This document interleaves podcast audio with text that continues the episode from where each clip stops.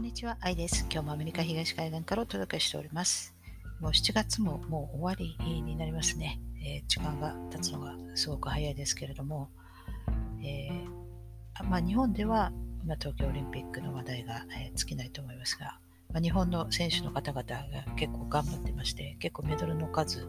なんかも多いそうですね。えアメリカでもですね、まあ、えオリンピックの話題なんか、まあ、ソーシャルメディアなんか見てれば入ってきますけれども、まあ、それよりも今この、えー、コロナワクチンのですね、えー、これを、まあ、その連邦レベルで、えー、中にはあの州、まあ、カリフォルニア、ニューヨーク、えー、といった州レベルで、えー、そういったところの公務員ですね、まあねあのそういう政府機関で働いている方々、えー、この人たちにも、えー、強制しようではないかという話が上がってきておりまして、もちろんあの医療関係の人たちですね、もうそういう人たち、医療従事者の方なんか方々なんかも強制になるということですが、まあ、元から医療従事者の方々はほとんどの人がもうすでにワクチンなんか打っていると思うんですよ。まあ、中には打ってない人もいると思いますが、でもまあ立場上ね、あの打ってる人がほとんどだと思うんですよ。嫌でも。なので、えー、そこら辺の、えー、ラインを強制してもですね、えー、いきなりその接種率がガッと上がることはないと思うんですね。で、え今はその大企業、例えば Google、え Facebook ですね、えあとは、え Apple が多分もしかしたら検討中だということですけども、まあ、そういったところがえ、そのその自分のその会社に勤めその社員ですね、対して強制させようというふうに、えしてるみたいですね。もうその企業が、え国家の枠を超えてしまっているということですけれども、えー、そう強制させられたら、あとはですね、もう仕事を辞めるか、まあ、それか、えー、その職をで人質に取られて仕方なく、えー、接種するかなど、ちらかしかないわけですけれども、まあ、余裕のある方はですね、まあ、仕事を辞めるという選択もできますけれども、まあ、全員が全員そういうわけではないでしょうから、えー、まあ、そういった職をですね、人質取られる、まあ、それはすごくひどい話ですけれども、まあ、そういうふうにしてあの接種率を上げようとしてるわけですね。アメリカはまだ7割超えてないんですよ。で、まあ、世界見て7割超えてるところはあるわけですね。例えば、えー、カナダですとか、えー、まあ、イギリスなんかもほとんど7割に近づいてますよね。ですから、まあ、そういうところを7割超えたら、えー、まあ、緩和されるのかもしれないですけれども、えまだまだ特にアメリカなんかは、え50何パーセントなんですかね。ですから、まだまだこう圧力をかけてきていますよね。まあ、そういう大企業のね、まあ、株主っていうのはみんなどれも最終的にこう遡っていけば同じ人がみんな、えー、株を持ってるんでしょうから、えー、そういった上からね圧力がかかってきてるのかなと思いますが、で、なんでこんなに急ぐのかというと、まあ、最近のその、もう接種のそういったキャンペーンが始まってからもう半年近く経ちますから、まあ、データが出てくるわけですけれども、まあ、特に最近そのイスラエルが出したそのデータによりますと、えー、実はそのワクチン接種しようがしないが、まあ、コロナに感染するわけですね。で、今この流行ってるのがそのデルタ株って言って、そのね、変異株ですけれども、まあ、実は、えー、まあ、専門家の中にはですね、かえって接種するから、えー、そういった変異株が、えー、できるのではないかと、つまりその接種者がその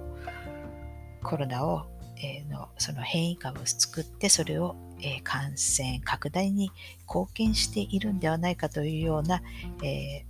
結果が、え、出始めてるわけですね。ですから、その、焦るわけですね。ワクチン、えー、あの進めてる政府としては。で、イスラエルではもう、その、今はのワクチンを打った人、打ってない人と、その今新しく感染している人たちですね、その人たちのデータを取って、ワクチンを打った人、打ってない人って分けるのをもうやめたそうです。多分分けちゃうと、実はワクチンを打ってる人の方が感染者数が多いからだと思います。だからもうそういう分けるのやめたそうです。だからこう汚いものに蓋を、えー、かぶせるわけですね。で、アメリカの CDC の方なんかは、もうえー、打った人もマスクしろと言い始めてるんですね。で、まあ、州、例えばそういう都会、えー、アトランタだったかな、なんかジョージア州のアトランタかなんかは、えー、またマスクを強制し始めてるわけですよ。だから、あやっぱりこう上がってくるデータを見ると、えー、もうワクチンを打つから感染が拡大するというふうに、えー、もしかしたらそっちの方が事実なんじゃないのかなと思いますけれども、えー、ですからこう政府の方としてはねどう対応していいんだかわからない、えー、というような、え状況に陥っているんではないかなと思います。であのまあ、州ですね、カリフォルニアなんかも、確かもうやっぱりマスクをしろとか言い出してますし、えー、ですからね、これがとりあえず、えー、ですからどんどんね、もう、もうこのコロナウイルス自体もこれはあの人工のウイルスであるということはもうもう分かってるんですからしかもですねあの例のあの女性のあのコウモリおばちゃんがいるじゃないですか。あの女性の博士、シー、ドクター・シー・ジェンリーっていう方ですか、えー、この人もずいぶん有名になりましたけども、あのまあ、この人はですね、ずっとこの武漢でこの研究してて、で、2015年にはもうすでに、あの、コウモリから人へ感染するそのスパイクタンパク質をですね、この何度かミューテーションを繰り返して、これ開発して作ってるんですね。で、えー、それが出来上がるとですね、今までオバマ政権の時に2014年あたりにですね、この Gain of Functions というこの機能獲得研究ですか、これを禁止したんですよ。あまりにも、あの、ヘマが多すぎるから事故とか、あの、ちょっと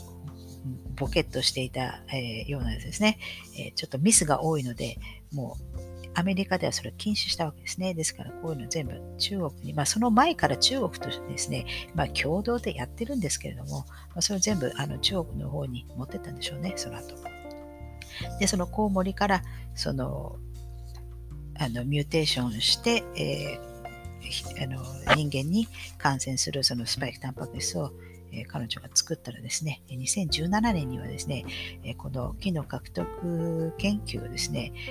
停止していたのを解禁したんですね。ですが、これ、トランプ政権の時ですね。ですから、2017年の時にこれが解禁されたということは、その時に、これは、後々パンデミックが起こるだろうという予言らしき、そういったものはですね、そういうところから来てるんですね。ですから解禁されたから、あ、これやるんだろうと。で、2018年に、えー、この例のドクター、えー、コウモリおばちゃん、ドクターシー・ジェンリーがですね、えー、上海かなんかの大学で、この18年の終わりに、11月ですか、にこのコウモリのコロナウイルスから、えー、そう生物をですね、クロスして、この人間に、えー、感染するんだよと、えー、そういった、え、研究をですね、プレゼンしたわけです。ですから、自分が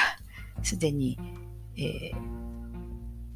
作っておいて、それで18年に、いや、実はこれ感染するんだよ、動物から人にという、えー、プレゼンをしてるんですね。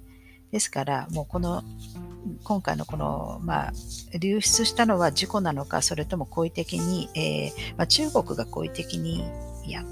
あのまあ、中国がそれで研究してや実際にやってたんですけど、相手はアメリカですから、で、まあ、まあ、自己的に流出したのか知りませんけれども、まあ、まあ、これはもう、あのそのウイルス、スパイクウイルスをですね、えー、シークエンスをみんな分析してみれば、これ HIV が入ってたりとかして、あの自然界のそんなコロナウイルスに HIV なんか入るわけないわけですから、これはもうあの人口であるということはもう確かなことであって、